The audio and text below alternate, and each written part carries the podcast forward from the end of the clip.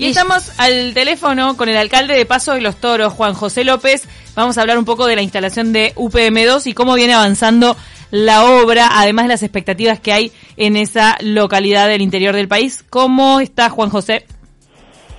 Buenos días, ¿cómo le va? Muy bien por acá. Buenos días, gracias por recibirnos. Bueno, estábamos comentando justamente que comenzaron las obras con unos con cientos de trabajadores, este más de 400 allí en Paso de los Toros. ¿Cómo se está viendo el movimiento de lo que es UPM2 en la zona?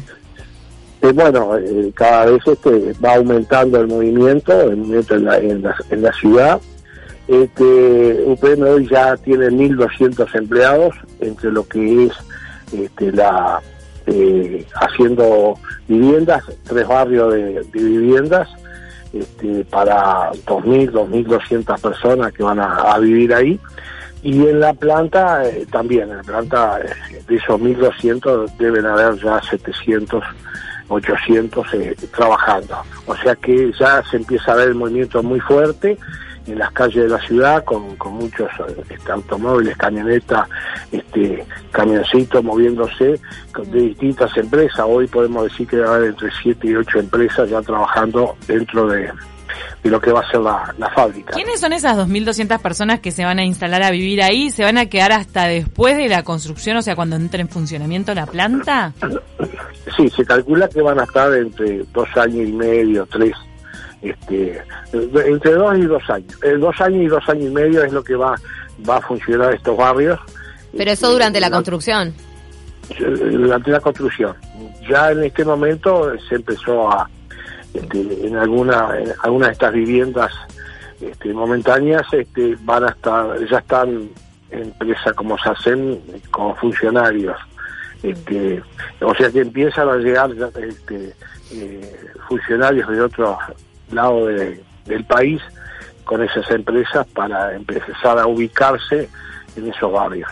Este, son alrededor de, 400, 500 eh, viviendas este, momentáneas de, como contenedores, containers, mejor dicho, mm, este, hechos, la mitad hechos acá en una industria de Paso Los Toros, este, eso es lo muy bueno, mm. y, y la otra mitad vinieron desde España.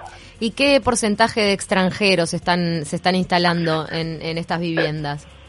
No, todavía no. Todavía este, hay muy pocos extranjeros, pero en uno de los barrios este, que se calcula andará entre unos 800 mil extranjeros que van a vivir en ese barrio.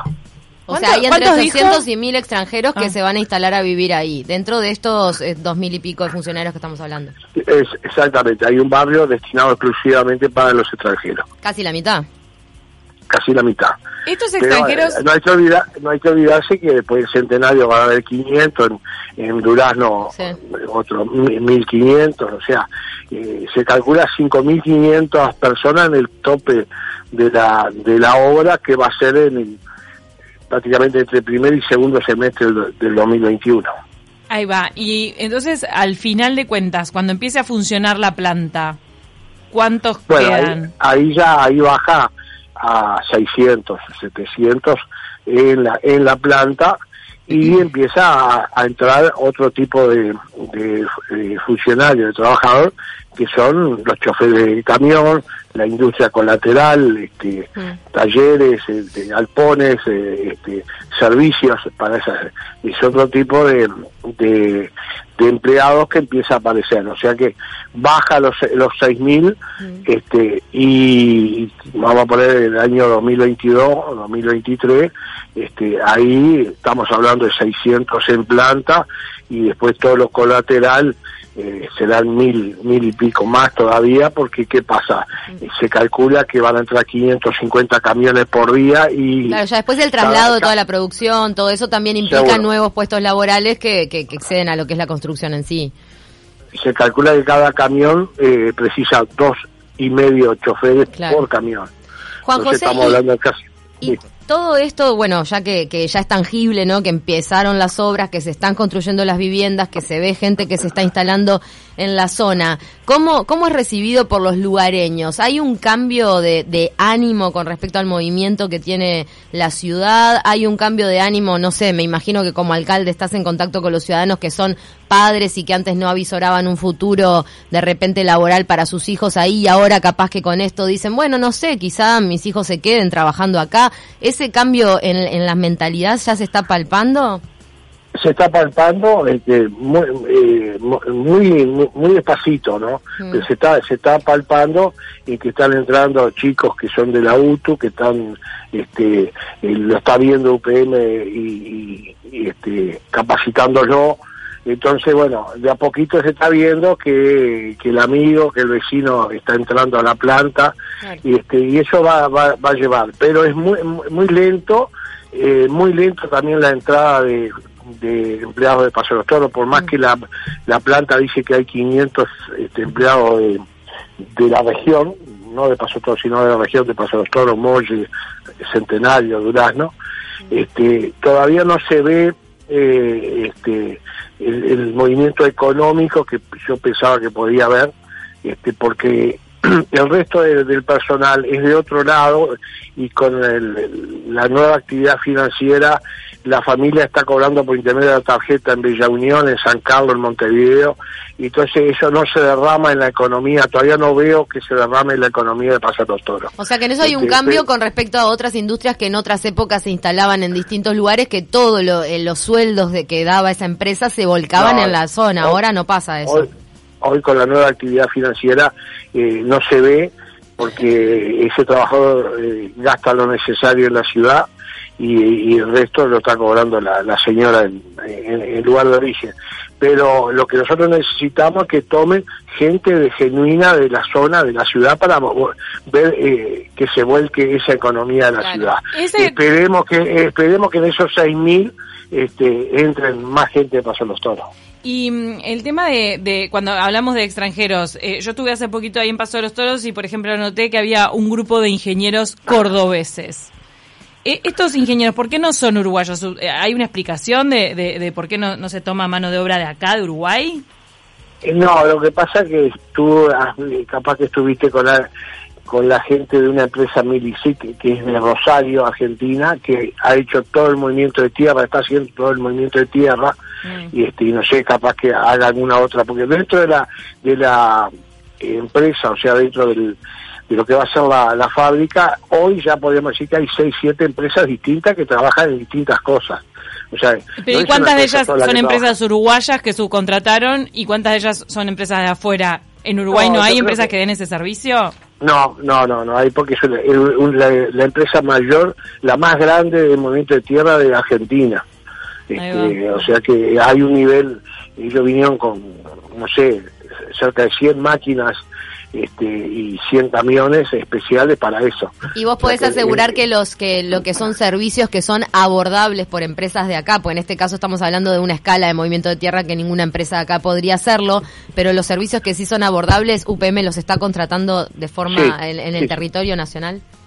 Sí, sí, en el territorio nacional. Son todas empresas, el resto son todas empresas nacionales empresas grandes que hay acá, ¿no? Este, yo le, puedo decir como SACEN, este, Stiller, empresas muy grandes que, que, no hay problema en ese aspecto. Eso es una cosa especial. E, esos argentinos son, son los que vinieron pues, con esa empresa de Rosario, pero el, el, resto son empresas de Salto, empresas de Dolor, empresas de Montevideo, sea, empresas grandes que tenemos acá en el Uruguay. Eh, te puedo contar que en este mes, ya en estos momentos, se está instalando un pequeño hospital dentro de la planta, se está instalando un, un cuartelillo de bomberos y el mes que viene, en, agosto, en agosto sería, este, se va a instalar el, el comedor para dar de comer a 1.500 personas a la vez. Eh, ¿Qué le decís a, las voces que hablan de espejitos de colores con todo este tipo, con todo este tipo de cosas, ¿no? Cuando hay algunos servicios que las poblaciones agradecen, cuando hay infraestructura, pero eh, se hipoteca eh, en contraposición el ecosistema del lugar. No, yo no, no estoy de acuerdo. Bien. quiero quiero ser bien claro con esas voces que andan por ahí saltando. este, son gente de Montevideo, gente del, del sur, que no están en la ciudad. Nosotros, una ciudad que hace 50 años no se movía desde que se hizo la represa Rincón de Bonete, era una nueva vacía, pasó los todos, el centro del país, y nosotros al momento de tener esta industria, que es una industria que está recontrolada, yo estuve la posibilidad de estar en Finlandia, y este, por, paseo, no por, la empresa, este, y, y eso muy, muy recto en ese aspecto, eh, eh, los controles que tiene la empresa son fabulosos, porque, ¿qué pasa? Incluso por encima de lo que les exige el gobierno a veces acá en los países sudamericanos. Exactamente, exactamente. Pero tú consideras, tú consideras Juan José que la gente va a poder seguir disfrutando del río dentro dentro de cinco años, van a poder ir a la playa La Correntada, al sauce. Va a ser mejor, va a ser mejor porque la empresa eh, va a exigir al gobierno nacional, al gobierno, a los gobiernos departamentales, al Ministerio de Ganadería que los productores no no no tienen hipersulfato ese tipo de eh, eh que eh, ese tipo de de, de químicos, sulfato de químicos, de que... Eso que, ya venía contaminando el, agua. Ya venía contaminando. Entonces eh, va a obligar a que este, cambien las reglas de juego. Y de, otro lado, los productores ganaderos también van a exigir que, que, las aguas estén en condiciones, va a haber como un contra, contralor mutuo. Exacto. ¿Y qué pasa? Eh, lo que te quiero comentar, es una empresa que cotiza en bolsa en Finlandia. Ellos, cualquier movimiento que haya en Uruguay, este, sube o baja la bolsa. Y, eso, eso no le conviene a una empresa de esta envergadura hacer eh, eh, que haya estos movimientos, estos nerviosismo en la bolsa de Finlandia. Eso es lo más claro que puede haber en, contrapartida a lo que se habla por ahí. O sea que es para su propia conveniencia el cumplir con los requisitos eh, medioambientales. Eh, exactamente.